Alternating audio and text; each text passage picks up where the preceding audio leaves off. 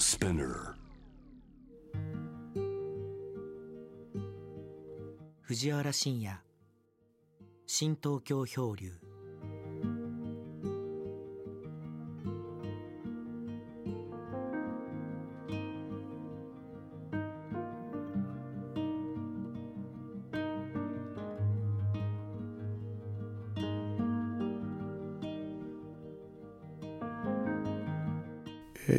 3月10日、えー木曜日です。でこの3月10日というとふと思うとですねちょうどその2年前の3月というのは、えーダイヤモンド・プリンセス号騒ぎが持ち上がって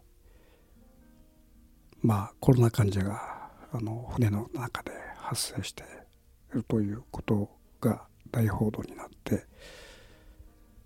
僕らはそれをその対岸の火事として見ていたわけですね。それがまあ2年後の今こういうふうにまあ僕らのそのものの身に降りかかってきて右往左往しているという状況があるわけですね。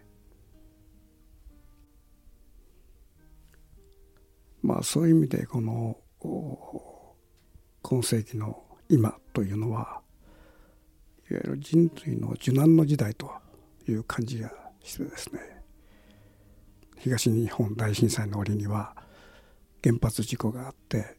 それ以降僕たちはその放射能に対する知識というかそれをものすごく溜め込んだわけですねいろんな情報によって。でその後に来たコロナ問題によってまたコロナに対する情報もものすごく詳しくなっていくという。あまりこういう情報にですね詳しくなることのまあなんていうかなこの不幸さっていうかそういうそのマイナス情報をどんどんどんどん溜め込んでいかなきゃいけないという時代の中で、まあ、ちょっとこのコロナ情報もまあ一息ついて、特にその移動の制限というのが起きたからこの旅ができないということで去年の12月から僕の若い日のユーラシア大陸の2万キロの旅の話を続けているわけですね。まあそうこうしているうちにまたもやこの、えー戦争が勃発したとウクライナ戦争が勃発したわけですね。まあ旅の話を続けながらまあこういうふうにおちおち旅の話も続けれないというような状況になってきてると。それでも今ですね僕がこのウクライナ戦争で一番注目してるのはですねアメリカなんですね。でこのウクライナ戦争もそのかつて2年前の、えーダイヤモンド・プリンセス号のように島国の日本人は対岸の火事として評論してたわけですよ。今ちょうどねその仮にウクライナっていうのはダイヤモンド・プリンセス号であるとするなら今まさに同じようにそのウクライナ戦争というものを対岸の火事としてみんなこのああでもないこうでもないっていうそのなんかいろんなあの話をしてるわけだけどもあの世界の国々の中でねこのウクライナ戦争を最もリアリティを持って見つめなければいけないのはこの日本なんですよね。っていうのはこのちょうどそのソ連と中国この独裁国家が、えー暴走して何かをしでかすというこういう時代になってるわけで当然その中国は台湾に攻め入るだろうということは99%、まあ、今後何年の中か分かんないけどあるわけですね。そうした時に、まあ、安倍元首相が言うには、まあ、台湾の有事は日本の有事だとこれをもう宝とかとあちこちで言ってるわけですよ。ということはその台湾有事、まあ、中国が台湾に攻め入った時には安倍さんの言い草だと日本は参戦しますということでしょう。じゃあ参戦してまあ台湾と一緒になって戦った場合にこの戦力の違いってもの膨大に違うわけですよ。ただその安倍さんは結局そのアメリカを念頭に大きな口を叩いてるわけだけども今も僕がこのウクライナ戦争で最も注目してるのはこういうその理不尽な戦争が起きた時に西洋諸国良識良識というものがあると思われている西洋諸国。さらにはアメリカですよね。これらの国家がどういうふうに出ていくかということを注目しているわけで。ただその結果が結局まあ、えー、ウクライナ一人で戦わせていると。まあ、ポーランドが自分の持っているそのミグ29をウクライナに提供したいんだけどもそうするとそのポーランドが参戦したということを見なされて、えー、ロシアから攻撃される可能性があるものでそのミグ29をアメリカに委託したと。アメリカがねこの爆弾を抱えて困っちゃったわけですよね。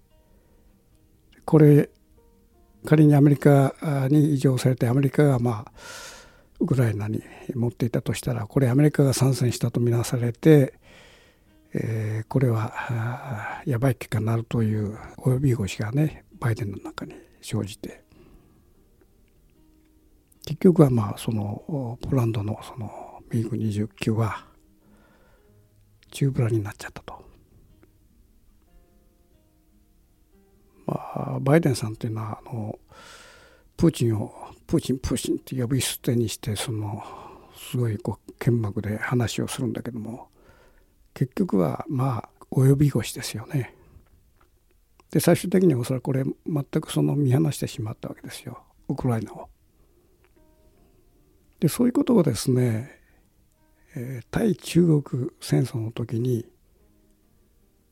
僕の個人の感想としてはほぼ起こるんじゃないかと仮に集団的自衛権だとか安保条約があったとしてでますねこのアメリカの政治っていうのはそのトップの意識で動く動くもんじゃなくて世論で動くわけですね。ということはその今ウクライナ戦争に加担すべきかどうかということのねアンケートを CNN だったかな取った時に民主党支持者であれ、えー、共闘支持者であれクライナ戦争に加担すべきでないというその世論の方が多いわけですね。でアメリカって民主主義国家っていうことはもろに逆に言えばまあ世論国家なわけで世論が高まることによって、えーえー、上が行動を起こすというこれはまあ911のね同時多発でテロの時に如実にあったわけであれだけのこう大きなダメージを受けた、まあ、ショックによってアメリカ人のかなりの人々がそのイラクに攻め入るべきだというこれイラクとねアルカイダとあんまり関係ないと思うんだけども、まあ、その口実を作るための、まあ、材料になったわけですね。それでまあイラク戦争が起きたと。まあそれより10年前の湾岸戦争もこれもまあ同じだったんですね。これもアメリカの世論がガーッとこう一気に高まったと。まあ、湾岸戦争ではイラクがクウェートに攻め入って、えー、石油施設をどんどん爆破していったというそういう一件があってその時にですねあのある一点の写真いわゆる水鳥が重油まみれになって瀕死の状態の写真がね全世界にバーッと配らあの配信されるとでこの一点の写真がものすごい力を持ってですねまあアメリカの世論も動かしていったわけですね。まあ、そういう意味でそのアメリカという国家っていうのは世論をねいかにその作り出すかというまあその水鳥の写真っていうのはフェイクの画像だったわけですけども。まあそういう流れの中でですね仮に中国台湾戦争が起きた場合に、えー、日本が参戦したということになった場合にこれは安保条約だとか集団的自衛権の前にですねやっぱりアメリカの世論っていうのが、まあ、重要な役割を果たすわけでおそらく今のウクライナ戦争こんだけ悲惨なことが起きてるウクライナ戦争でさえですね、まあ、いわゆる白人国家ですよ、まあ、ウクライナっていうのは。その白人国家がこんだけの目に遭ってながら結局そのアメリカの世論は動かないわけですよ。じゃあ黄色民族の日本人日本が、えー、同じ黄色民族と戦う局面になった時にアメリカというのがですね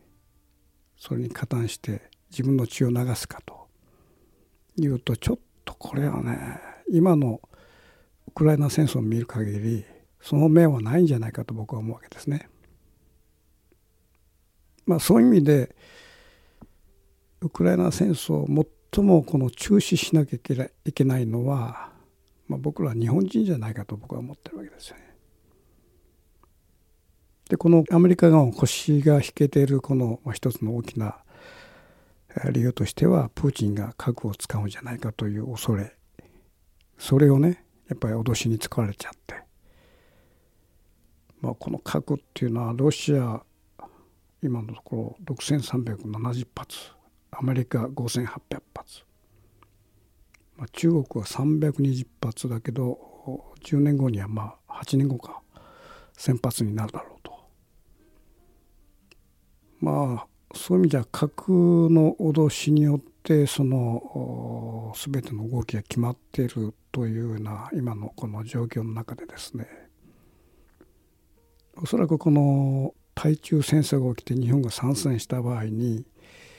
仮にその習近平が核の今の中ピンあのプーチンと同じように核の脅しに入った時に同じようにアメリカは腰が引けるんじゃないかと思うんですよね。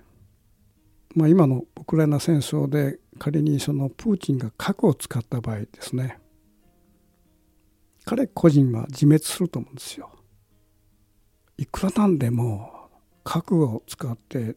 大量虐殺をした場合にロシア国内でプーチンの評価っていうのは当然ものすごい落ちておそらく政権すら危うくなると僕は思うわけですね。まあそこまでロシア人っていうのはねバカじゃないと思うんですね。まあそういう意味でその核を使う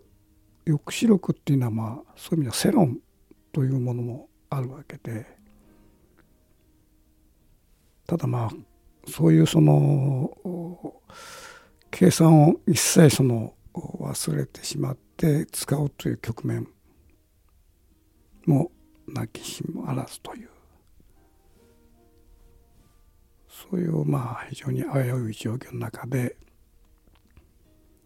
今のウクライナの戦争っていうのは僕一番まあ日本人がですね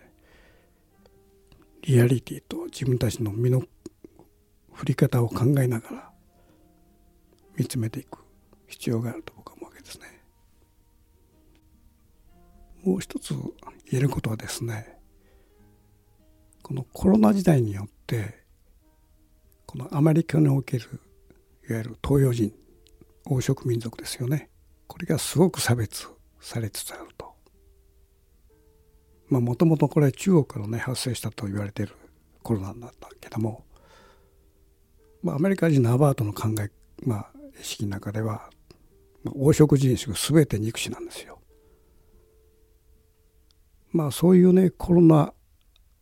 時代によって醸成された、えー、民族差別的な意識の中で仮にその黄色民族同士が、えー、東洋の一角で戦い始めたとその時にアメリカがですね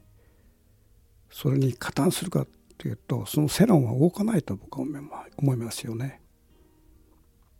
まあそういう意味でねこのかなりこのシミュレーションとしては厳しい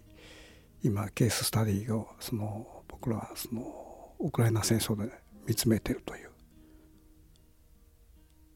そういう視点を持ってね見つめてほしいと思うんですね。